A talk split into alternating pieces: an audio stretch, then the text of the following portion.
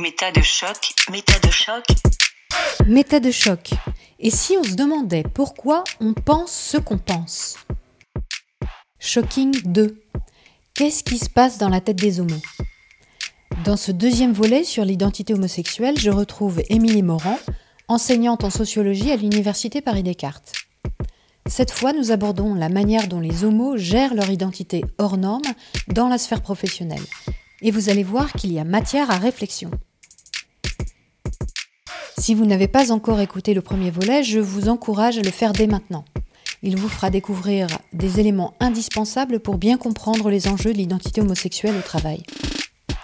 Allez, on y retourne. Raconte-nous un peu, tu as travaillé sur précisément trois secteurs professionnels. Pourquoi tu as fait ce choix de trois secteurs et quels sont-ils? Alors j'ai choisi de me limiter à trois secteurs. Le secteur de l'enseignement, donc allant de professeur des écoles euh, jusqu'à professeur des universités, mhm. et même euh, conseiller principal d'éducation, enfin les métiers qui autour de l'enseignement. Mhm. Les métiers de l'ordre, donc militaire, policier, gendarme, et les métiers du secteur médico-social, donc beaucoup d'éducateurs et éducatrices spécialisés, mhm. des infirmiers, infirmières, des assistantes sociales et des médecins en hôpital ou en libéral. Et alors le choix de ces secteurs, en fait, il répond à deux critères. D'abord, j'ai voulu m'intéresser à des métiers qui étaient assez différents en termes de, comment dire, de dimension genrée, avec des métiers plutôt féminins et des métiers plutôt masculins. Mhm. Euh, c'est-à-dire où il y a plus d'hommes, plus de femmes et qui sont représentés par des valeurs plutôt féminines ou mmh. plutôt masculines. Mmh. Et puis une autre dimension qui était plutôt sur l'exercice du métier, des métiers plutôt solitaires. Euh, comme bah, professeur, euh, voilà, on gère sa classe et puis on, peut tout à fait euh, ne pas avoir beaucoup de contact avec ses collègues. Mmh. Et puis des métiers au contraire où le travail d'équipe est très important, comme policier, euh, on passe 8 heures derrière un guichet ou derrière euh, le volant d'une voiture pour patrouiller. Mmh. Mmh. Donc c'était vraiment les deux, les deux critères qui m'intéressaient pour la diversité des métiers. Ce sont tous des fonctionnaires? Oui. Donc j'imagine que si on avait dû euh, commencer à, chercher, à étudier des métiers dans le privé, il y aurait un cadre beaucoup plus divers qui aurait été peut-être plus compliqué à décrypter? Oui, alors effectivement, je me suis dit que si je commençais à entrer dans des entreprises privées, euh, il y avait toujours une culture qui était propre mm. à l'entreprise. Il y a mm. vraiment une politique, voilà, on veut parler de politique d'entreprise. Il peut y avoir, et c'était une difficulté supplémentaire. Alors qu'en restant dans le secteur public, même si évidemment ça limite un peu la portée des résultats, mais d'un autre côté, comme il n'existe rien. Euh, oui, c'est bien. Tu, tu... Voilà, je, je pouvais choisir euh, de commencer par ce que je voulais, et le secteur public apportait ça. Marion, 30 ans, éducatrice spécialisée. J'ai toujours la crainte qu'on me dise Mais ça, c'est ta vie, ça te regarde, nous, on veut pas savoir. François, 43 ans, gardien de la paix. En tant qu'éduc, bah là, j'ai vécu une vie d'hétérosexuel au sein du travail. Personne au travail n'a su que j'étais homosexuel. Impossible. Encore au jour d'aujourd'hui, de toute façon, un homosexuel, surtout garçon, dans le milieu éducatif, est considéré comme un pédophile.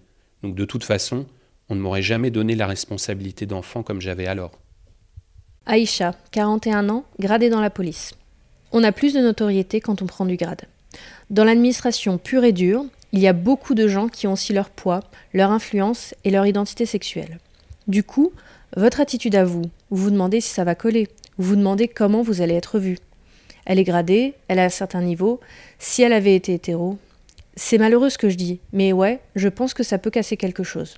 Question. Si vous aviez été hétéro Réponse. Ah bah, ça serait mieux. À quoi on est confronté dans le milieu du travail et qu'on ne trouve pas dans les socialisations euh, privées Alors, déjà, euh, très souvent, quand on intègre un milieu de travail pour la première fois, il y a euh, un, effet de sociabilité, on va mhm. dire, qui est que les personnes vont très souvent se servir d'éléments de vie privée pour faire connaissance. Oui.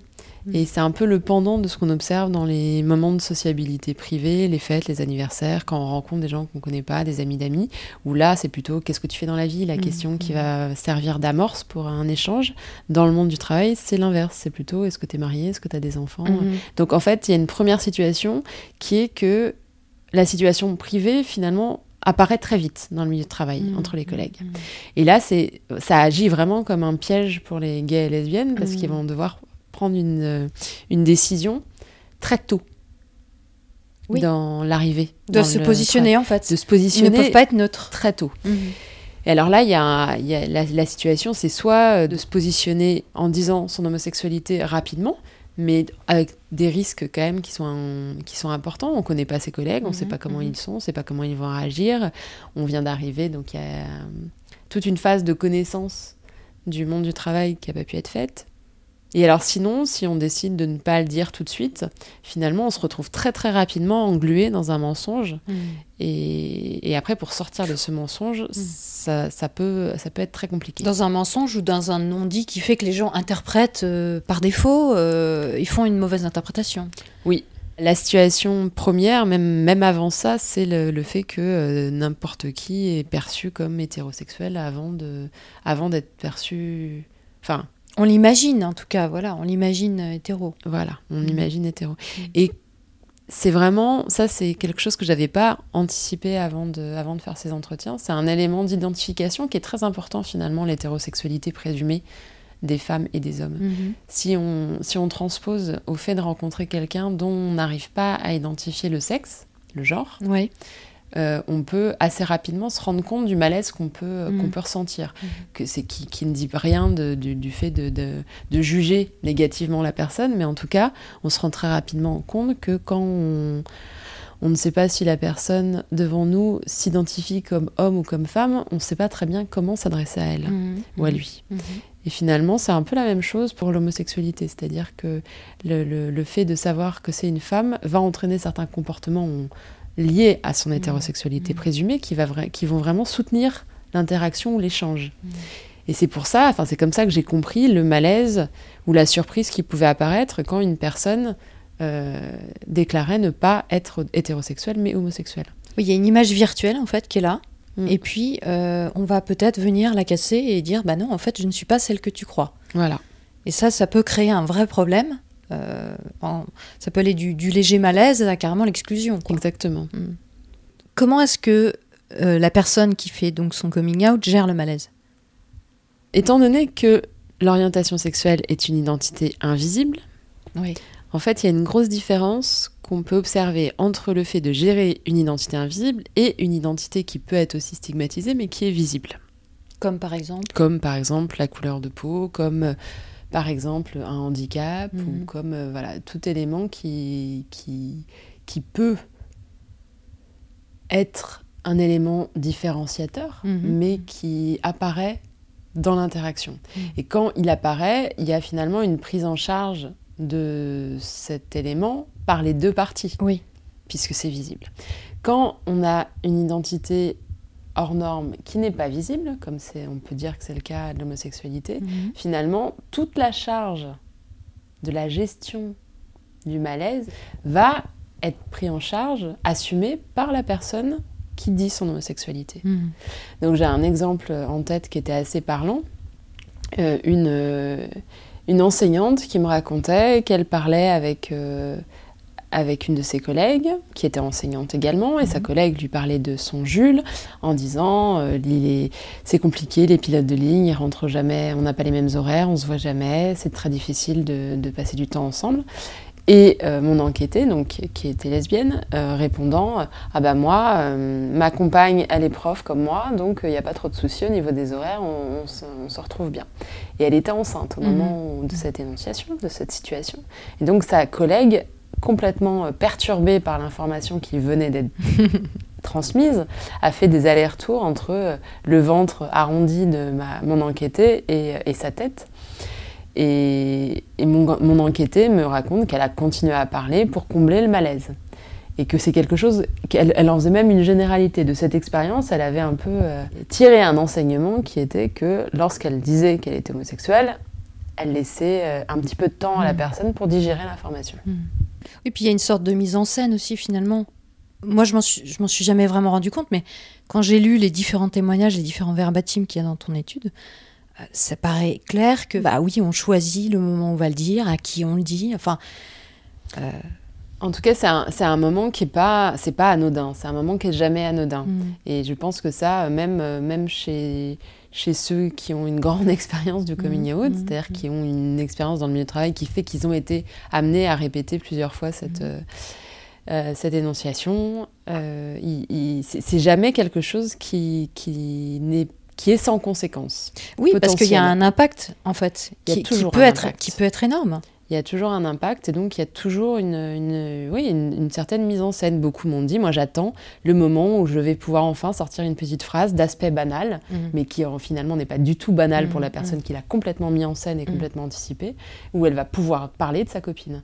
Et donc, euh, elle sait très bien qu'à ce moment-là, l'important, c'est pas ce qu'elle va dire sur sa copine, c'est simplement le fait de dire c'est ça. ma copine. Mais, mais, mais voilà, elle, elle, compte sur ses collègues pour considérer que l'important de la formation, c'est ce qu'elle va dire après, et elle va jouer le jeu aussi, puisque elle, elle sait bien que c'est pas ça non plus l'important. Mhm, mhm. Donc oui, il y a, bien sûr, il y a une mise en scène autour de ça qui est, qui est très importante. Mhm. Oui, parce qu'on peut être confronté euh, soit effectivement à l'incompréhension, donc la personne qui reste bloquée pendant 15 minutes et qui vous regarde parler, on voit bien qu'il n'y a plus d'interaction, on doit juste laisser passer le temps que la personne comprenne. surtout dans, voilà, surtout, surtout dans des circonstances qui sont un peu acrobatiques comme une lesbienne enceinte ou un homme qui est père, mm. euh, un, gay qui est père. Euh, là, on, voit bien que souvent les gens, ils ont vraiment du mal à, percuter, à comprendre ce qui se passe. Ils, cherchent dans leur tête, mais comment c'est possible? Mhm. euh, Soit carrément, à l'opposé, on va même avoir des réactions extrêmement euh, potentiellement agressives, des insultes, ou un rejet. La personne qui carrément peut partir, interrompre la conversation. Mais oui, bien sûr, on peut, on peut envisager ça. Alors là, c'était quand même dans le milieu du travail, donc c'était un peu délicat d'avoir des réactions aussi, euh, aussi extrêmes. Mais, euh, mais oui, oui, bien sûr. J'ai un enquêté qui m'a raconté que c'est un de ses collègues, quand il a appris son homosexualité, a refusé de lui faire la bise. Oui. Voilà, c'est quand même des, des, comportements qui sont, euh, qui sont très forts. Et, et, par rapport aux différents secteurs justement d'activité, tu as remarqué des différences particulières dans certains milieux? Donc il y avait l'enseignement, le, milieu médical, médico-social, et puis la police et la gendarmerie. Oui. Là, sur les mécanismes que je viens de décrire, sur la présentation de soi et, la gestion des malaises, euh, non, ça c'est propre à tous les secteurs. Après, ça va être en intensité que ça peut, mhm. qu'il peut y avoir des différences qui apparaissent. Euh, quand, c'est ce que je disais tout à l'heure, quand on est enseignant, on est quand même moins souvent confronté à devoir parler de sa vie privée. Sauf en salle des profs, quoi sauf en, sortie scolaire. Mais on n'est pas obligé d'y aller. D'accord. Euh, que lorsqu'on passe 8 heures, 8 heures de suite avec ses collègues. Hmm. Donc c'est plutôt ça qui va vraiment faire une différence. Après, sur, les, sur ces types-là de gestion de la, de la gêne, non, ça, ça touche tous les secteurs que j'ai hmm. rencontrés. Patrick, 44 ans, enseignant dans le secondaire. En fait, c'est préférer de ne pas dire plutôt que de risquer de ne pas convenir à la personne qui est en face. François, 43 ans, fonctionnaire de police. À partir du moment où mes collègues se permettent, crûment parfois, de parler des choses, moi aussi je peux me le permettre. Alors c'est souvent autour du sexe que ça joue. Dans une conversation, à partir du moment où des policiers hétérosexuels se permettent en rigolant de dire en voyant une fille Elle est mignonne celle-là, je lui boufferais bien la chatte. Il n'y a aucune raison pour que moi, si je vois un beau garçon, je ne dise pas il est mignon celui-là, je lui boufferai bien la bite. Voilà. Maintenant, je ne me l'interdis plus. Et du coup, ça a diminué beaucoup ce genre de réflexion. Nous rions. Car comme ils ne supportent pas les miennes de blagues, bah du coup ils s'abstiennent. C'est une certaine forme de militantisme de leur faire comprendre que s'ils ont droit de le dire, moi aussi. Quand on arrive dans un nouvel environnement de travail, euh, les gays et lesbiennes vont typifier en fait. Il y, a, des éléments qui vont faire partie d'une euh, typification pour décider si certaines personnes peuvent accepter ou peuvent mm. être euh, destinataires de son coming out ou pas. Donc ils catégorisent leur interlocuteur pour savoir en gros. Euh, Exactement. Donc il y a certains, certains aspects qui vont plutôt aller dans le sens d'une acceptation de l'homosexualité mm. et d'autres au contraire qui vont plutôt euh, contraindre les gays et lesbiennes à ne pas le dire. Alors parmi ces critères, il y a l'âge déjà. Hein, on va avoir l'impression que des personnes âgées sont moins disposées mm. à, être, à accepter l'homosexualité que des personnes plus mm. jeunes. Donc mm-hmm. là, j'ai un critère important. Après, il y a la religion. Euh, lorsque les collègues sont religieux ou croyants, mm. euh, on va avoir tendance, ils vont avoir tendance à considérer que c'est des personnes qui sont moins, moins à même d'accepter leur homosexualité. Euh, il va y avoir le fait de vivre à la campagne ou à la ville aussi. Ah oui. c'est des personnes qui viennent de la campagne vont être suspectées de moins bien accepter parce que moins bien connaître mmh. l'homosexualité. Mmh. Mmh. Il y, a plusieurs critères comme ça qui vont finalement être des signes qui vont permettre aux gays et lesbiennes de prendre une décision dans un contexte où ils connaissent pas bien leurs collègues. Oui, il bah, faut dire que l'enjeu il est quand même important parce qu'une fois qu'on a dit qu'on était homo, finalement, on est nous aussi catégorisés. C'est-à-dire que face, euh, face à ça, la plupart des gens, ils ont des idées préconçues, euh, voire même des jugements. Euh, donc, c'est quoi les risques finalement qu'on encourt? On est réduit à, quoi comme type de bah, d'image dans le milieu du travail quoi? J'ai identifié trois stéréotypes qui sont particulièrement actifs dans le milieu du travail. le premier, c'est le c'est l'inversion du genre. Bon, ça, on sait tous à peu près ce que ça veut dire. C'est-à-dire que quand on est gay, on est, on est suspecté d'être particulièrement féminin. Mm. Et quand on est lesbienne, d'être euh, particulièrement masculine. Mm-hmm. Donc ça, c'est la première, euh, le premier aspect. Alors, c'est un stéréotype qui n'est pas forcément négatif en fonction des situations de travail. Des fois, je pense à certaines lesbiennes dans la police, par exemple, mm. où euh, leur masculinité supposée ou ou calqué ou voilà, transposé euh, peut être un facteur positif professionnel puisqu'elles vont plutôt correspondre aux valeurs du métier, aux compétences attendues mmh. par le métier. Mmh. Donc ça c'est le premier stéréotype. Le deuxième c'est l'hypersexualisation, donc on en parlait tout à l'heure, qui touche finalement les femmes, les hommes et les femmes. Donc il y a vraiment l'idée que euh, une lesbienne ou un gay se définissent d'abord par leur sexualité mhm. et surtout ont une sexualité finalement qui est assez débordante. parce qu'on aime les femmes, on va aimer toutes les femmes, ou parce qu'on aime les hommes, on va aimer tous les hommes. Et donc euh, une peur de, de, se faire draguer. Euh, De, voilà, en tout cas, on, suspecte tous les comportements à travers le prisme de la sexualité. Mhm. Et le troisième stéréotype, c'est euh, une accusation de prosélytisme ou de communautarisme. Alors là, c'est pour des personnes qui, dans leur univers professionnel et dans leur mission ou leur oui, leur activité professionnelle ont une part qui euh, concerne l'homosexualité. Euh, je pense par exemple à des CPE, des conseillères principales d'éducation, qui mettent en place des modules contre l'homophobie dans le milieu scolaire. Mhm. Et elles m'expliquent que si on savait, si ses collègues, si ses hiérarchiques, ses supérieurs savaient qu'elle était lesbienne, sans doute on ne la laisserait pas mettre en place de telles actions parce qu'il y aurait une dimension personnelle mhm. qui serait mal acceptée. On l'accuserait on de faire du prosélytisme mhm. ou euh, d'être communautariste. Voilà. Mhm. Donc une certaine neutralité vis-à-vis de ces modules euh, est nécessaire pour qu'on lui laisse, on la laisse faire son travail en fait. Donc finalement, elle, se dit qu'elle est obligée de ne pas apparaître comme homosexuelle pour faire son travail. Exactement. Donc ces trois stéréotypes qui peuvent évidemment exister ailleurs que dans le monde, dans le monde professionnel, mais qui sont particulièrement actifs hmm. dans celui-ci. Léa, 34 ans, gardienne de la paix.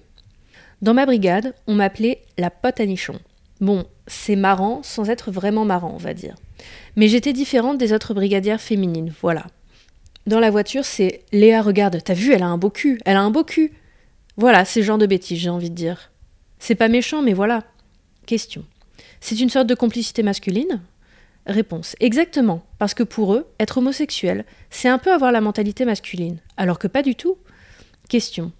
Et vous avez vu rapidement une différence se faire Je veux dire, puisqu'il vous connaissait avec un homme avant, ce basculement-là, comment vous l'avez vécu, vous? Réponse. Alors, je l'ai très vite senti parce qu'au départ, j'étais dans le champ de la séduction parce que j'étais hétéro, donc on sait jamais. Et du jour au lendemain, je suis devenue la bonne camarade, le copain à nichon, comme ils disent. J'étais une fille, peut-être encore, mais dans la tête, un garçon. Voilà, un corps de fille avec un esprit de garçon. Donc, ça avait basculé. Le dernier rapport de SOS Homophobie mentionne euh, les différents types de discrimination vécues ou dénoncées par les gays et lesbiennes sur leur lieu de travail. Euh, et par exemple, il est question de 59% qui dénoncent du rejet et de l'ignorance, c'est quand même énorme. 44% des insultes et 25% dénoncent des actes de harcèlement. Donc on comprend aussi quand même, euh, après j'imagine ça dépend des milieux de travail, il y a des milieux qui, acceptent, voire qui sont majoritairement occupés par des, homosexuels, on pense à l'art souvent, ou à l'audiovisuel, enfin il y, a, des domaines où évidemment euh, c'est moins problématique que d'autres, mais enfin euh, l'enjeu il est de taille quand même. Moi, avec les entretiens, à travers les entretiens que j'ai pu effectuer, j'ai surtout été surprise par la grande capacité à ne pas se sentir victime de discrimination. Je te donne un exemple. J'ai rencontré un, une personne qui a commencé par me dire au début de l'entretien moi, ça n'a jamais posé problème. J'ai mhm. toujours été très acceptée dans tous les milieux de travail. Et en fait, au cours de l'entretien, donc on déroule en détail ses différentes activités professionnelles et son parcours. Et il me raconte de manière très anecdotique, mais j'ai trouvé ça quand même assez, euh, assez surprenant, que lorsqu'il est arrivé dans son milieu de travail actuel, il y a une pétition mhm. qui a été signée contre lui parce que en tant que gay, on l'accusait de ne prendre en charge que des jeunes. C'était un cabinet de, radiologie. Mhm. Et donc, on l'accusait de ne prendre en charge que les patients, les jeunes hommes patients. D'accord. Donc, il y a une pétition qui a circulé à destination de, son, de sa hiérarchie pour qu'il quitte, euh, il quitte son environnement de travail. Ah, quand même. Voilà. Mm. Et j'ai trouvé ça assez incroyable d'avoir eu cette expérience-là, qui est quand même une expérience de rejet assez forte, et euh, de commencer l'entretien en me disant qu'il n'y avait jamais eu de problème dans son mm-hmm. milieu de travail. Donc, j'ai voilà, plutôt été surprise de la grande capacité des individus à ne pas se sentir victimes euh, compte tenu de leur situation mm. effective quand ils la décrivent. Mm-hmm. Oui, c'est étonnant. Euh, tu as une idée de la manière. Euh, enfin, pourquoi, pourquoi c'est comme ça? Les, gens cherchent finalement à se normaliser par, ce, par le fait de, de ne pas dénoncer discrimination? Alors, tous n'acceptent ne, pas euh, tous les comportements sans les dénoncer. Hein. J'ai aussi rencontré des personnes qui étaient en, attente d'un procès mhm. au prud'homme. Et on est dans une société qui est discriminante et stigmatisante envers les personnes homosexuelles. Donc finalement, il n'y a pas de réaction différente dans le milieu de travail. Et donc, euh, on est, c'est assez horrible à dire, mais on est quand même habitué. En fait. Mhm. Donc on, a tendance à banaliser des comportements qui, euh, sur le papier, sont extrêmement discriminatoires. Oui, c'est ça. Mhm. Alors tu évoques le fait qu'avec les nouvelles lois, comme par exemple le Pax, mm. finalement il y a eu une nouvelle, euh, je dirais une nouvelle situation qui s'est présentée euh, dans, le milieu du travail, c'est que les gens, notamment chez les fonctionnaires en particulier, euh, pouvaient être amenés à, devoir annoncer officiellement, de manière administrative, leur statut marital, paxé, non paxé, enfant, etc. Parce qu'au départ, bien sûr, c'est fait pour euh, obtenir des, avantages. Euh, quand on est paxé, on a droit à des congés peut-être particuliers ou des, je sais pas, une, assurance particulière, je ne sais pas. Euh, mais toujours est-il que finalement, face à ça, ben, là encore, c'est, on nous demande, même pour des gens qui veulent être clandestins, parmi les postures que tu énonçais, bah, si on est paxé, on a l'obligation de le dire. Oui, effectivement, il y a des droits qui sont alloués en fonction de la situation conjugale, parentale. Il n'y a pas d'obligation de dire son pax. D'accord. En ne le disant pas, en le cachant, on se prive de certains droits, mhm. mais il n'y a pas d'obligation de le dire. Pour le mariage, c'est un peu plus compliqué parce que euh, je crois que c'est plus coercitif que ça. Je crois qu'on est, on est obligé mhm. de donner son statut, c'est un statut qui est plus important mhm. et qui est plus officiel, on va dire. Et donc on est obligé de transmettre son statut. Donc là, il y a, y a encore une fois, il est possible de le cacher, mais on se prive de droits. Mhm. Il y a un exemple, par exemple, qui m'a frappé, c'est cette femme qui voulait pas euh, se paxer parce que euh, elle savait très bien que ça allait devenir public. Oui, là, c'était l'exemple que tu prends, c'est une enseignante. Mhm.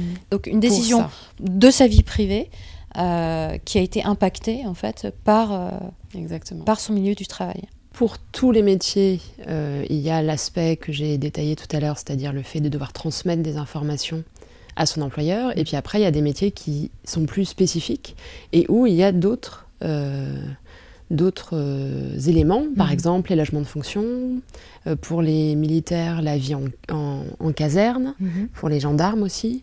Oui, donc il y a plein de situations qui vont un peu plus loin dans la mobilisation de la vie privée, enfin en tout cas dans la visibilité de, de l'orientation sexuelle. Oui, parce que du coup on se demande, quelqu'un qui a un logement de fonction en tant qu'enseignant, par exemple directrice d'établissement, Là, ça devient complexe. Euh, bah, on se retrouve totalement visible, euh, et de ses collègues, et même sans doute Des étudiants, enfin des, des élèves, oui. Des élèves et des parents, oui, bah, c'est sûr que quand on est euh, proviseur et qu'on vit dans l'établissement dans, dans, lequel on, travaille, ça, ça, nécessite une visibilité qui est bien différente, c'est sûr. Mmh.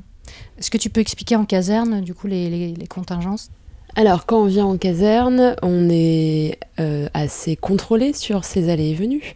Et donc, j'ai euh, l'expérience d'une jeune gendarme qui m'expliquait que lorsque elle devait faire venir, elle voulait faire venir sa compagne dans son logement, elle était obligée de faire une demande en fait. Mmh. Donc forcément, ça rend plus visible les allées et venues. Mm.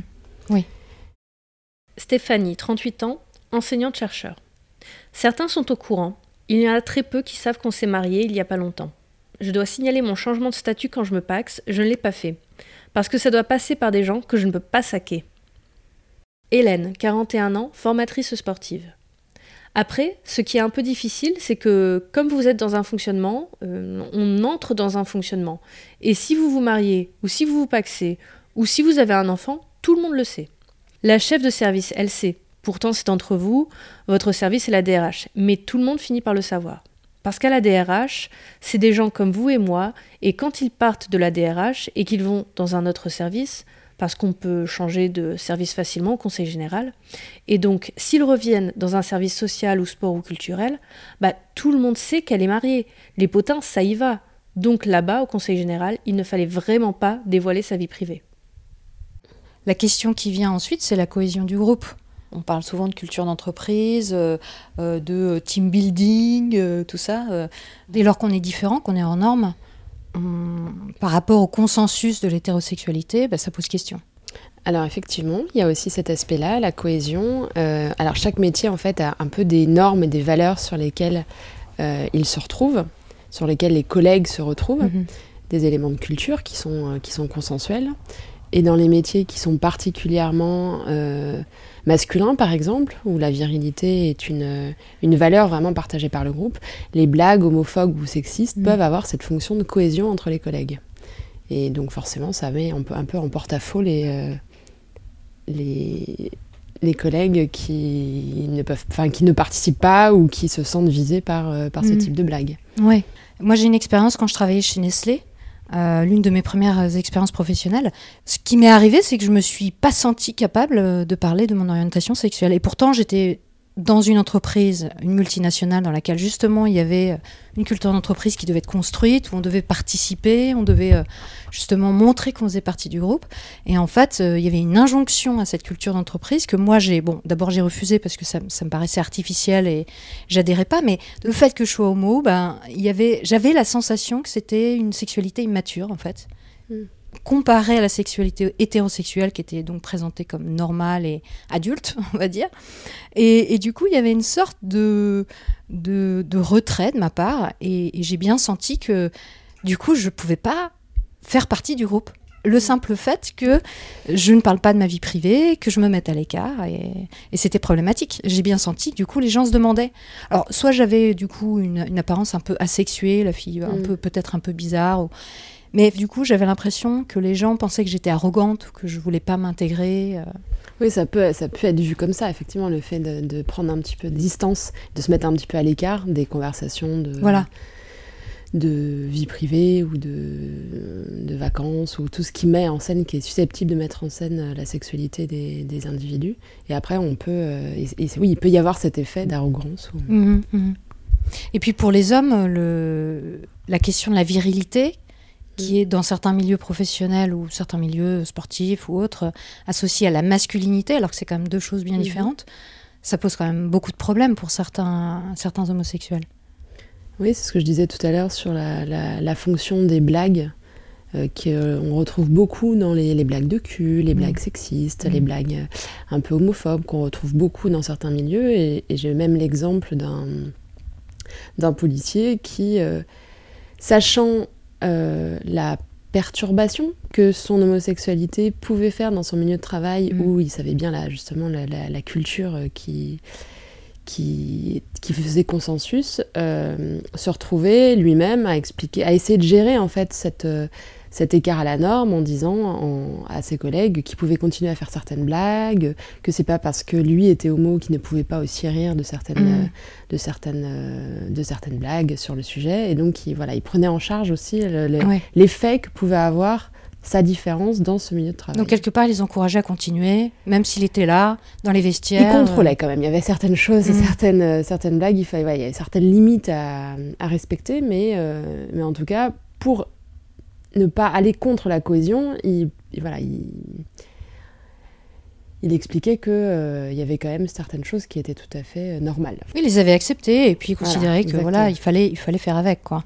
En revanche, tu parles des gays qui, qui, travaillent dans un milieu féminin, donc par exemple qui sont infirmiers. Oui. ça, par contre, il y a, y a, plus de, de facilité d'intégration dans un milieu plus féminin de la part des hommes gays? Là, on va dire que les valeurs ou la, la culture sont plutôt propices au fait qu'on valorise mm. certains traits qui peuvent être vus comme un peu féminins chez certains gays. Mm. Donc ça peut être au contraire valorisé dans, la, dans l'exercice du métier.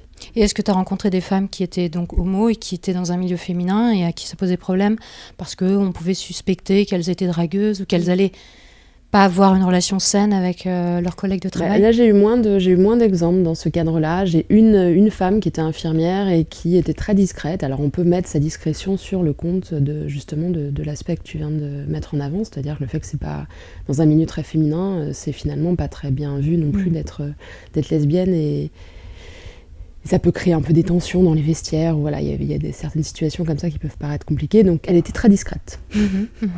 Dans l'aspect relationnel, c'est quoi les, les, les, les, complications, les craintes euh, dans le fait de, présenter, de se présenter comme homosexuel?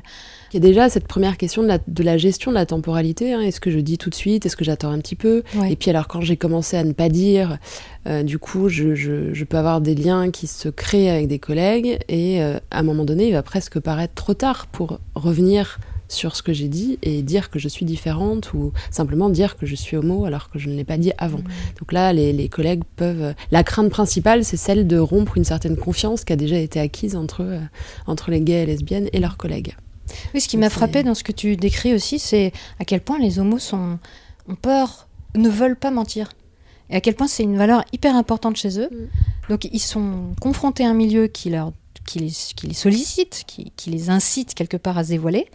Et quelle que soit leur stratégie, qu'ils qu se dévoilent ou pas, finalement, ils ont vraiment à cœur de ne pas mentir, pour la plupart en tout cas.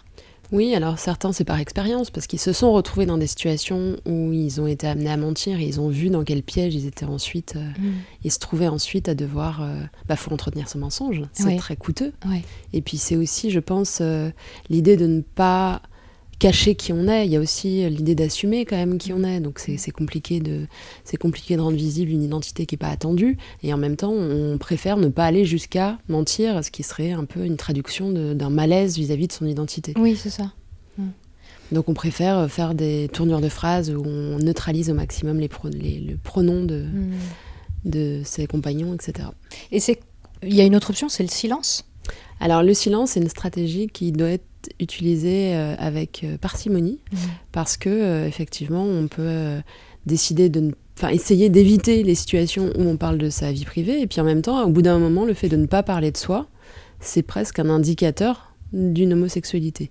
Oui, ça devient ah elle m'a rien dit, euh, on a commencé à poser des questions personnelles, elle n'a pas répondu. Euh... Ça pourrait vouloir dire que. Ouais. ouais.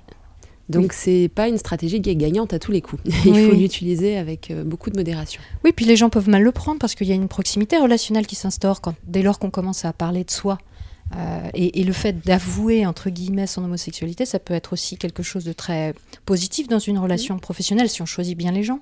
Oui, tout à fait. C'est vraiment, euh, ça peut être vu, analysé comme un instrument relationnel. On va décider à qui on dit, mmh. et quelque part, en décidant à qui on dit, on fait aussi un tri entre ceux qu'on va considérer comme proches mmh. et ceux qu'on va considérer comme non proches. Parce que finalement, dans les collègues, il y a bien sûr des gens avec qui on noue des relations qui dépassent le cadre, euh, le cadre professionnel. Mmh. Oui. Donc finalement, euh, les, les, collègues peuvent aussi essayer de d'entrer dans cette confidence et de forcer un peu la parole chez ceux qui qui perçoivent comme gays ou lesbiennes pour faire partie de, de, ce cercle de proches. Ouais, donc il force un peu le, la main pour Exactement. dire mais je t'ai vu, mais je t'apprécie, je t'accepte comme tu es. C'est aussi une manière de montrer qu'on est ouvert. Mm. Voilà, chez les collègues, des fois, il y a aussi cette volonté oui. de montrer qu'on a une ouverture d'esprit euh, et qu'on aimerait bien avoir l'occasion de la mettre en avant. Et oui.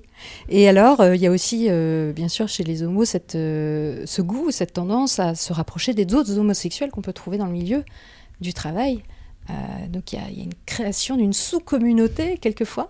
Alors il peut y avoir création de sous-communauté pour partager autre chose, pour partager des éléments de culture ou des éléments euh, qui d'expérience, de, de, vie mmh. aussi, qui mmh. peuvent se rapprocher et qui peuvent, euh, qui peuvent alimenter des liens. Mais pour autant, certains, au contraire, ont comme volonté de ne pas trop être assimilés à des collègues qui sont, qui sont perçus comme homosexuels mmh. pour ne pas être mis dans le même. Ah oui. euh, voilà, il y, y, a aussi cette idée de. de ne pas forcément vouloir être vu comme la, le collègue qui, lui, est visible. Mhm. Oui, pour voilà. les gens qui veulent rester donc. euh, Bah, soit qui veulent rester invisibles, soit tout simplement qui veulent pas que euh, on les mette dans le même dans le même sac ou qu'on les Oui. identifie euh, de la même manière que Mm. euh, que les, les Mm. autres. euh, Oui, parce qu'il y a une tendance à stéréotype, à, mettre les gens tous dans le même Mm. sac et à, les essentialiser. Quoi. Les homos, ils sont comme ça. euh, Exactement. donc on a envie de s'en dissocier. Et au niveau du rôle professionnel, euh, en quoi le fait d'être homo peut entrer en contradiction avec son rôle professionnel? Alors, on a déjà vu les, les- les stéréotypes qui, euh, qui, pouvaient, euh, qui pouvaient perturber en fait l'exercice du rôle professionnel. Et puis il y a aussi le fait que euh, il y a un certain sérieux qui est attendu Mm. dans l'exercice de sa profession et qu'on associe plus facilement à des statuts assez classiques de père, mère, marié. Mm. donc voilà, il y, a, il y a déjà ce premier, ce premier aspect, hein, ce premier écart qui peut avoir un rôle sur la perception du sérieux, donc du professionnalisme. Et puis, Donc il y a des gens qui ne déclarent pas leur, homosexu- leur homosexualité parce qu'ils ont peur que ça... les Discrédite. professionnellement, en fait, D'accord. qu'on les, on les voit plus de la même façon, qu'on Mm. les perçoive plus de la même façon, Mm. puisqu'il y a cette hypertrophie de la sexualité aussi. Julia, 34 ans, gardienne de la paix. Une fois, j'ai été gênée parce qu'on faisait un contrôle et je devais palper une fille. Tu touches les poches, tu touches le dos, les jambes jusqu'aux pieds et tout. Et là, je me suis sentie gênée. J'avais en tête le fait que ça parle parce que je suis en train de palper une fille. Pour mes collègues, dans leur tête, parce que je suis lesbienne, je vais mater toutes les filles. Il peut y aussi y avoir un- une tension vis-à-vis de certains métiers qui ont un rôle de représentation. Ça peut être le cas, le cas de hauts cadres euh, qui se retrouvent souvent à devoir être en représentation euh, lors de dîners avec des collègues Ouais. ou avec, les, avec la hiérarchie, ou- et où il n'est clairement pas attendu qu'ils viennent avec leur, euh, leur conjoint euh, quand ils sont deux hommes ou leur conjoint quand Mm. ils sont deux femmes. Oui, il faut venir avec une femme Voilà, euh, il vaut mieux dans ce cas-là faire un effort de présentation euh, hétérosexuelle. hétérosexuelle. Donc il faut venir avec une amie en disant, prétendant qu'elle est euh, notre femme, par exemple Voir, j'ai rencontré Ouais. des cas où les supérieurs euh, pouvaient proposer éventuellement une personne pour accompagner. euh, Ah oui Oui. Oui, d'accord. Mais moi, je dois dire que dans mon expérience, à un moment donné, j'ai travaillé dans la grande distribution et je savais et j'ai appris, en fait, euh, au cours de mon expérience professionnelle, que dans certaines chaînes de la grande distribution, certaines marques que je ne citerai pas, certaines chaînes de supermarchés, eh ben, il faut, si on veut devenir un haut cadre, un cadre supérieur de cette chaîne de distribution, il faut avoir non seulement être marié de manière hétérosexuelle, mais aussi avoir un certain nombre d'enfants. Hein, en dessous de trois enfants, on sait très bien que euh, on peut pas faire partie du cercle. Donc effectivement, c'est super euh, marqué. Enfin, Mm. et là, alors on, on est un peu aux antipodes là. On est exactement pas là où il faut être. Effectivement, oui. Mm. Et dans le cas des enseignants, par exemple, vis-à-vis des enfants, euh, de la classe, par exemple, dans une classe, c'est très complexe euh, quand on est un professeur homosexuel de, de l'afficher finalement. Alors oui, d'autant plus qu'il n'y a pas tellement de raisons en fait qu'on parle de sa sexualité ou de son orientation sexuelle ou même de sa vie privée euh, plus largement quand on est enseignant. Oui, sauf que les enfants souvent posent des questions. Mais les enfants euh, peuvent poser des questions et, et c'est vrai que euh, la crainte, en fait, finalement, elle est vis-à-vis de ses élèves, mais elle est plus forte encore vis-à-vis des parents d'élèves. Mhm. Où là, il y a une vraie crainte pour les enseignants que, euh, bah, encore une fois, que le, le fait d'être identifié par les parents d'élèves comme gay ou lesbienne puisse les discréditer, en fait, professionnellement. Mhm. Et là, j'ai- en tête une, une enseignante qui m'expliquait que euh, elle utilisait beaucoup la proximité, enfin, elle était très proche avec ses élèves, c'était vraiment un, un outil pédagogique pour elle, pour rendre la discipline plus, plus proche aussi, enfin plus accessible. Et, euh, et qu'elle elle craignait vraiment que si les parents apprenaient qu'elle était lesbienne, euh, ils ne vivraient pas du tout euh, bien le fait que- qu'elle ait cette proximité avec les élèves, Avec les filles. avec les garçons. Avec, avec les parce garçons. qu'elle- Elle avait plutôt un public masculin, parce qu'elle était en... Bah alors là, c'est pas très.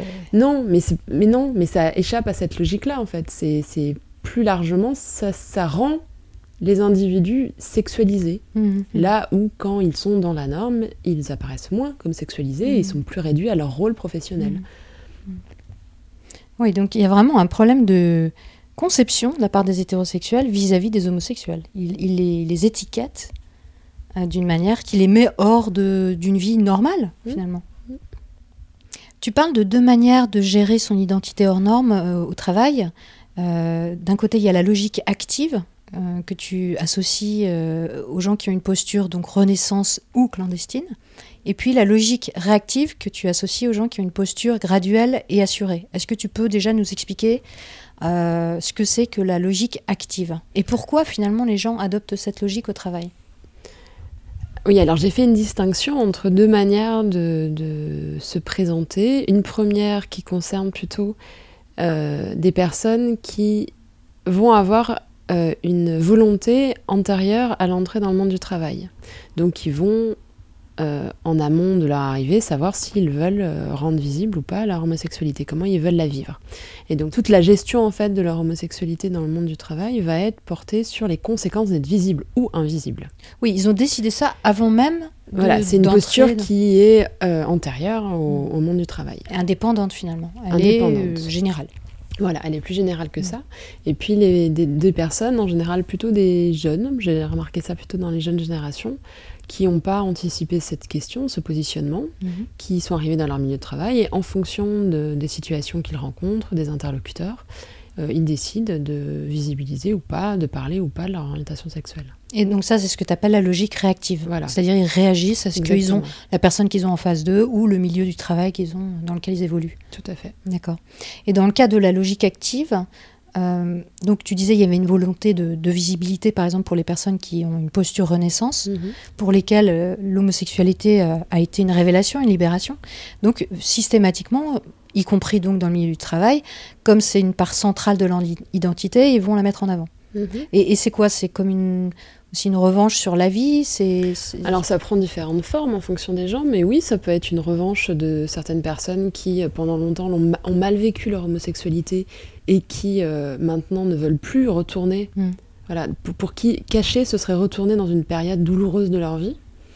Euh, il y a ce, premier, cette première possibilité. Il y en a d'autres pour qui, euh, bah, souvent, c'est celle aussi celles ou ceux qui ont des enfants, qui ont une famille, qui ont un conjoint. Mm. Donc ça paraît très bizarre de cacher mm. une part assez importante de leur vie. Mm.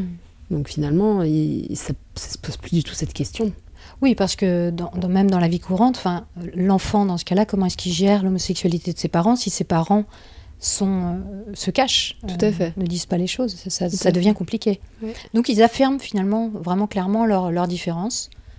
Voilà, et ils vont plutôt chercher à gérer les effets que peut avoir cette différence vis-à-vis de leur, dans leur relation avec leurs collègues ou vis-à-vis de leur mm. métier. Oui, donc ça, c'est quand même un boulot. Euh, c'est un boulot à plein temps, tout à fait. Et alors, à, l'opposé, on a une posture qui est toujours une posture de logique active, qui est celle des, clandestins, de, la personne, la posture clandestine, où là, ils cherchent l'invisibilité. Quoi. Alors oui, ils cherchent, ils cherchent l'invisibilité, mais en fait, c'est pas vraiment équivalent à chercher à se cacher. C'est simplement des personnes qui n'ont pas envie de faire apparaître euh, leur homosexualité comme un des, un des aspects de leur identité engagés dans leur travail. Mhm. Donc c'est des personnes simplement qui veulent, euh, qui veulent séparer vie privée, vie professionnelle et qui ne souhaitent pas que leur homosexualité euh, soit, soit un élément qui fait partie de l'identité dans le travail. Ouais, mais est-ce que c'est vraiment un choix?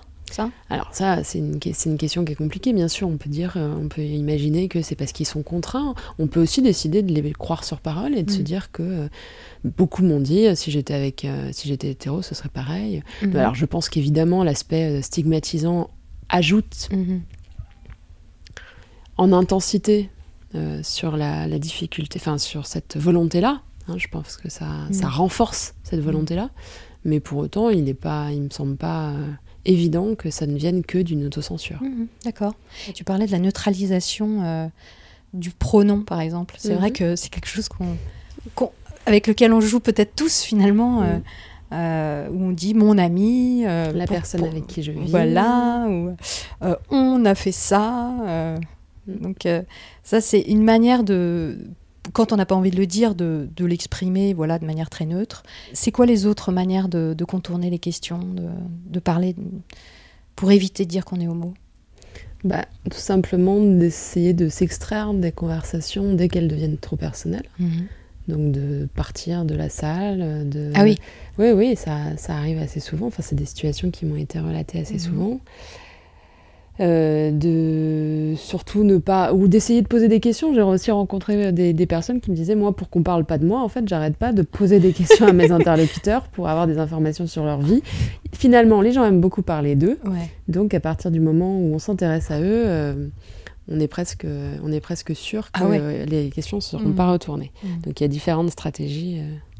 Après, il y a aussi euh, des gens, j'imagine, qui disent qu'ils sont célibataires, enfin qui éluent Ah oui. de. Tout à fait, oui, oui. Non, il y, a- il y a aussi des personnes qui se présentent comme célibataires alors qu'elles ont un compagnon ou une compagne.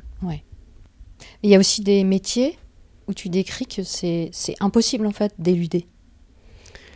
Dans bah, les métiers où on passe beaucoup de temps avec ses collègues, où il y a un travail qui est collectif, où on- très souvent on travaille de manière collective, euh, oui, c'est beaucoup plus compliqué de, de cacher son homosexualité, enfin de, de neutraliser en fait. À un moment donné, la neutralité ne suffira plus, il faudra soit choisir de mentir Mm. Et de, simuler une vie hétérosexuelle, soit au contraire, euh, il faudra finir par parler de son homosexualité. En fait, c'est attendu. Dans certains milieux, c'est clairement attendu qu'on parle de soi. Oui, et c'est presque. c'est Finalement, si on fait une hiérarchie, il est encore plus. Il est plus mal vu de Oui. ne pas parler de soi que de dire qu'on est homosexuel. Oui, tu parlais d'un cas euh, où deux femmes euh, sortaient ensemble, elles s'étaient rencontrées dans le même commissariat, Mm, je mm. crois.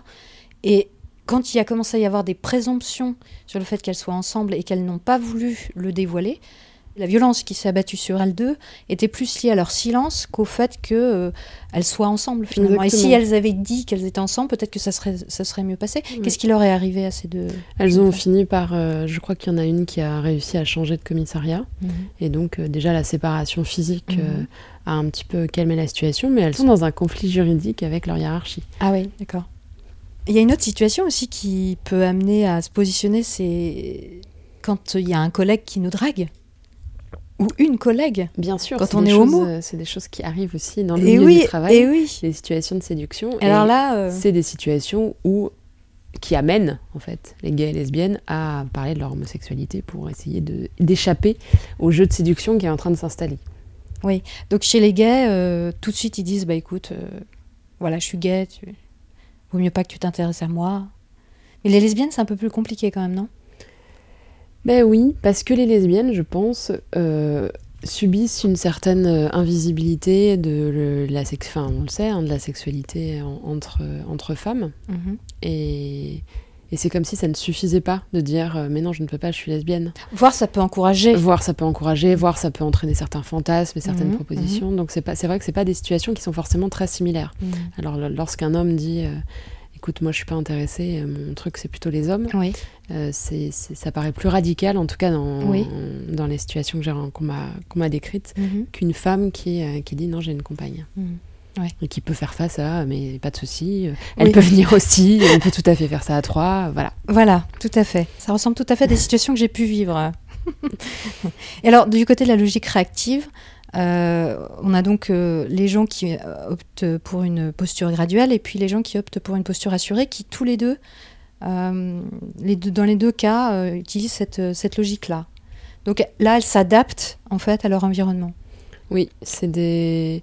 assez compréhensible vis-à-vis de, de l'évolution. Enfin, je- on, on peut clairement dire, je pense que c'est un effet générationnel, que les, les, les jeunes gays et les jeunes lesbiennes aujourd'hui euh, en font moins une histoire, Mm. même si je minimise absolument pas les différentes violences qui peuvent être encore rencontrées dans le milieu familial, on le sait bien, avec des rejets, des tentatives de suicide, etc. Mais en tout cas, plus facilement, elles vont euh, se dire que finalement, euh, c'est pas, en tout cas, c'est pas une question qui va être travaillée en amont du milieu de travail. Donc elles veulent être connues pour, pour euh, ce qu'elles sont, enfin pour, pour, pour elles-mêmes, avant d'être connues en tant qu'homosexuelles. Elles veulent, elles veulent pas mettre ça en avant en premier, c'est pas ça qui les définit. Bah, disons qu'il y a une certaine banalisation quand même de l'homosexualité qui, euh, qui s'est opérée ces Mhm. dernières décennies et que pour elles, c'est pas forcément une question en soi. D'accord. Donc elles vont découvrir que ça peut être une question en Elles milieu tombent de des travail, Euh, mais euh, mais c'est pas forcément quelque chose qui a été pensé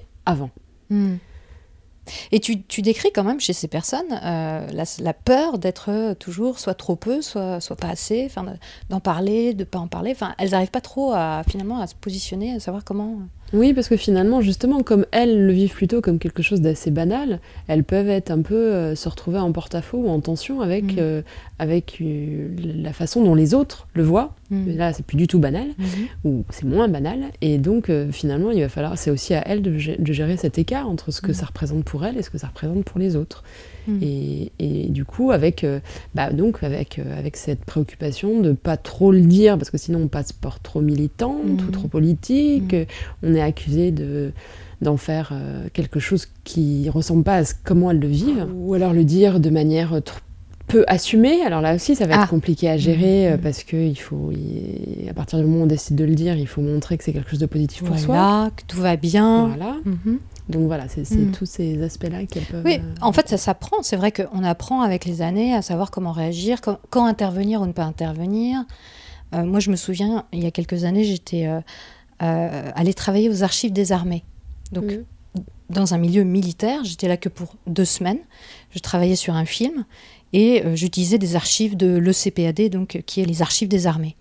Et il se trouve que c'était pendant le débat sur le mariage homo. Mhm. Et eh ben, je me souviens d'un moment euh, mémorable à la cantine où euh, une personne plutôt âgée, je sais pas, en fin de carrière, avait pris la parole extrêmement fort, de manière vraiment en haussant le ton, en disant oui, le mariage homo, pourquoi pas le mariage avec les animaux, tant qu'on y est, les enfants, allez. Et il disait ça comme ça à la cantonade, et j'étais à la même table que lui. Euh, bah, clairement, j'ai rien dit. Je ne pouvais rien dire. D'abord, j'étais là que pour deux semaines. Euh, j'étais euh, là parce que j'avais un partenariat avec le CPAD, donc je pouvais pas. Je mettais en péril mon partenariat si j'intervenais. Et puis, je voyais bien qu'autour, personne ne réagissait. Il y avait mm. zéro, zéro personne pour le, contre, le contredire et lui dire modérer ses propos, quoi. Mm.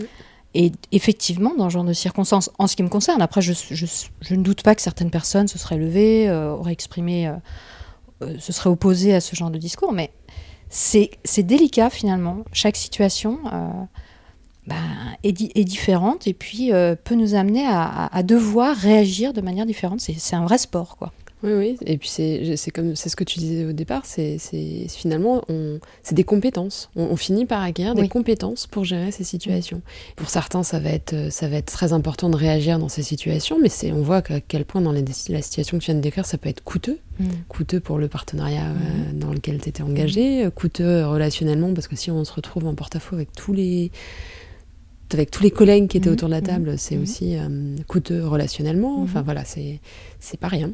Oui, et, en fait, ce que tu décris dans la posture assurée, c'est qu'il y a un refus de se soumettre au scénario de l'aveu. En fait, tout simplement, c'est j'ai pas à le dire, quoi. C'est, c'est, j'ai pas à me soumettre à ça. Et il y a une recherche de banalisation.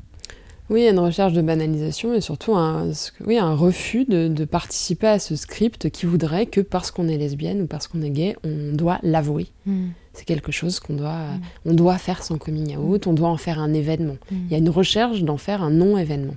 Oui. Donc à l'arrivée, euh, on, peut, on peut se dire que euh, en fonction de la configuration professionnelle, on peut adopter une logique active ou réactive, mais qu'on ne peut pas toujours le faire dans toutes les circonstances, enfin dans toutes les circonstances professionnelles. Du coup, par rapport à la stratégie active de visibilité, il y a des gens qui font un choix de travail qui permet cette visibilité systématiquement, en fait. Ils vont s'orienter vers, vers, un milieu qui le permet. Bah oui, à partir du moment où c'est des personnes qui ont vécu leur homosexualité vraiment comme une libération et comme quelque chose de très positif, qui leur permettait enfin de vivre comme ils le souhaitaient, on peut comprendre pourquoi chez ces personnes il y a une volonté aussi d'être dans un milieu professionnel qui est en adéquation avec leur mmh. identité. Comme de la même manière que certaines personnes vont aller vivre dans un milieu, ou alors dans un milieu ça peut être la ville, ça peut être un quartier dans la ville, mmh qu'ils perçoivent comme particulièrement euh, accueillants. Oui. Et ces gens-là, quelquefois, ils apprécient même que les autres parlent de leur homosexualité sans que eux aient à faire ce coming out. Ils apprécient que l'information circule finalement. Oui, oui, oui ça arrive aussi euh, bah, justement pour les personnes qui n'ont pas spécialement envie d'en faire un événement et qui veulent vivre de manière très euh, banalisée finalement leur mmh. homosexualité. Et ça peut être apprécié que l'information euh, arrive avant eux. Voilà, c'est ça. Notamment des, des collègues qui, quand ils changent de quand ils changent de, secteur professionnel ou mm. de milieu ou de service, euh, apprécient que finalement des collègues qui sont arrivés avant eux et parler, les aient présentés comme homosexuels. Mm. Ou alors ils vont mettre une photo de leur conjointe euh, ou de leur conjoint sur leur bureau, comme ça il n'y a rien à dire, c'est fait, on a, on a compris.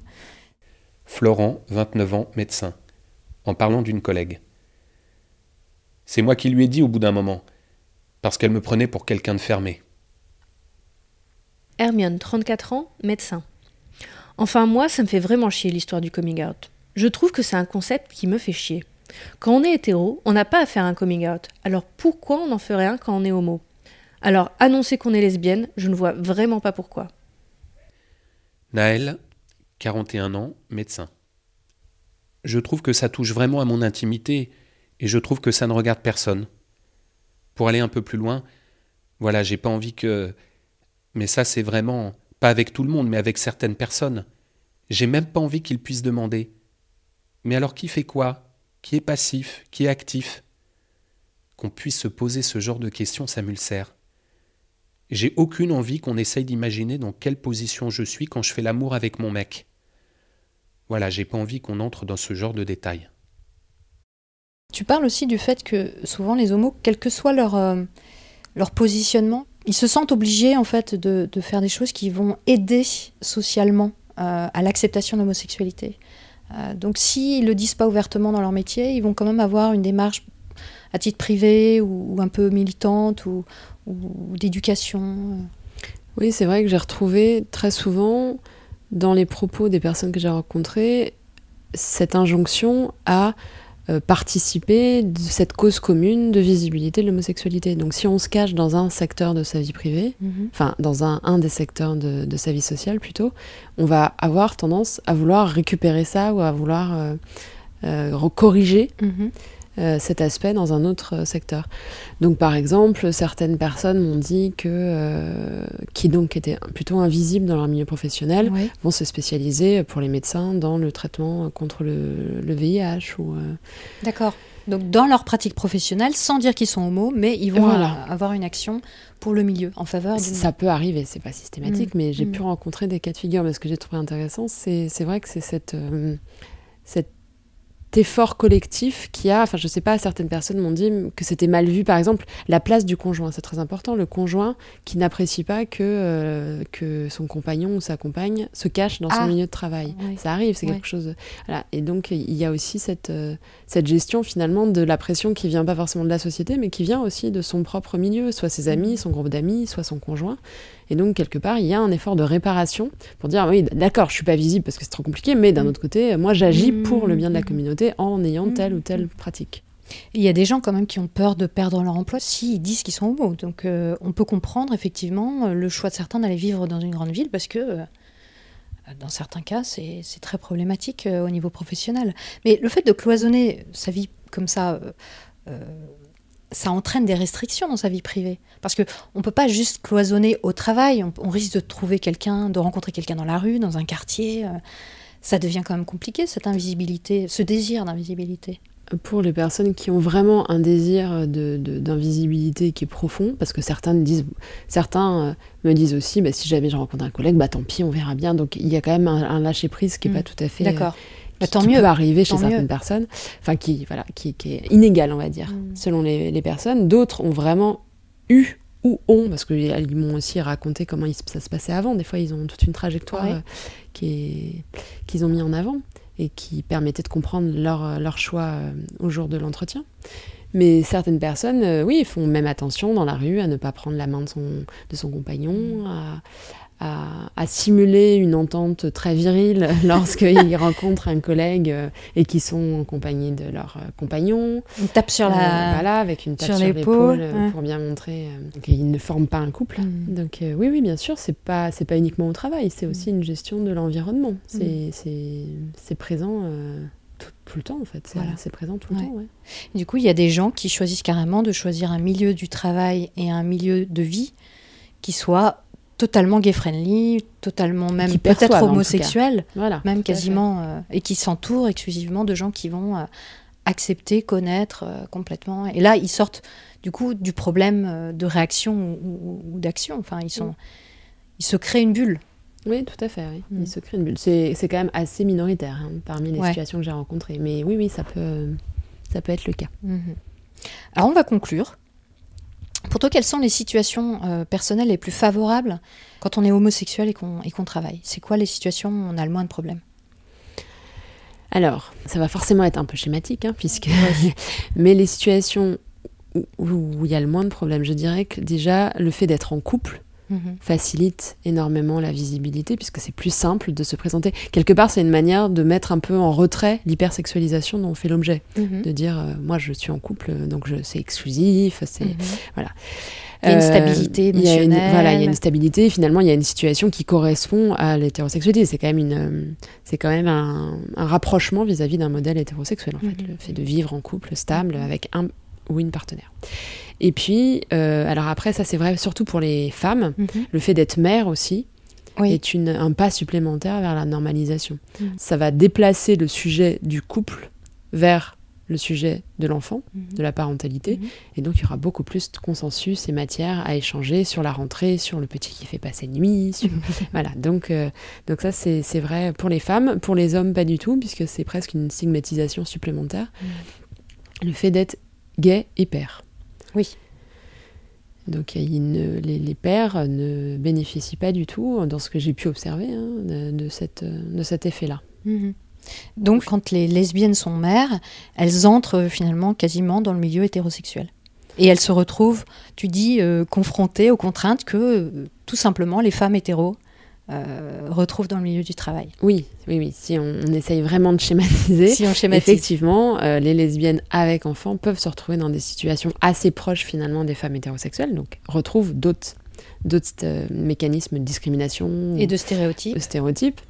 Et les lesbiennes non mères se rapprocheraient plutôt des problèmes rencontrés par les homos, puisque, enfin par les, les gays, puisqu'elles sont, comme les gays, confrontées aux stéréotypes dont j'ai parlé tout à mmh. l'heure. Très bien, mais écoute, tu ne vas pas échapper à la minute stupide. La minute stupide. La minute stupide. Est-ce que tu peux me raconter la chose la plus stupide que tu aies jamais faite de toute ta vie? Euh, alors il y a forcément un choix quand même. Pourquoi il y en a plusieurs? Mais euh, je repense à un événement, oui, où quand j'étais avec, euh, j'étais en train de, de, jouer au Mikado avec mon père. Et euh, je sais pas pourquoi, j'ai eu l'idée, donc on était assis l'un en face de l'autre, mhm. et j'ai eu l'idée quand il s'est penché pour jouer, de lui retirer sa chaise. D'accord. Voilà. Et donc il est tombé, il s'est fait extrêmement, extrêmement mal. Moi finalement j'ai eu extrêmement peur, j'étais extrêmement gênée. Mhm. Et, et, voilà, c'est un événement sorti de nulle part. Voilà, sorti de nulle part avec je ne sais pas ce que j'avais voulu faire, mais euh, c'était euh, c'était complètement raté et très stupide parce qu'il aurait pu effectivement ah se faire extrêmement mal. Et oui. Et ça n'a fait rire personne. bon, et, tu penses qu'aujourd'hui tu ne referais plus ça? Non. Tu ne retirerais plus jamais la chaise. je laisse les gens assis quand ils sont assis et je ne retire plus les chaises. D'accord. Bon, très bien. Tu, tu, tu progresses, tu évolues, tu grandis. Je grandis. Très bien. Eh bien, merci beaucoup, Émilie Morand. Merci, Elisabeth. Merci encore à Julien Feiti et Elodie Blasio pour avoir prêté leur voix à cette émission. Vous pouvez retrouver les références de ce qui a été évoqué ici en description ou sur le site métadechoc.fr. Notamment la nouvelle enquête de Frédéric Martel, auteur du livre Le rose et le noir que je citais dans le premier volet. Il aborde aujourd'hui le thème de l'homosexualité dans un milieu de travail bien particulier, le Vatican. Cette émission est réalisée de manière indépendante et je ne souhaite pas y inclure de publicité. Si elle vous a plu, vous pouvez la soutenir en faisant un don sur tipeee.com. t e e, e Je tiens à remercier chaleureusement les personnes qui ont déjà contribué. C'est grâce à vous tous que Méta de choc pourra vivre et se développer. Dans la prochaine émission, je recevrai une personne qui a souhaité rester anonyme. Il s'agit d'un ancien ostéopathe qui a utilisé et promu des pratiques pseudo-scientifiques en lien avec le pouvoir des énergies dites électromagnétiques. Je vous dis donc à vendredi prochain à 18h. D'ici là, prenez le temps d'observer la manière dont vous pensez et de la questionner. Vous n'imaginez pas ce que vous pensez.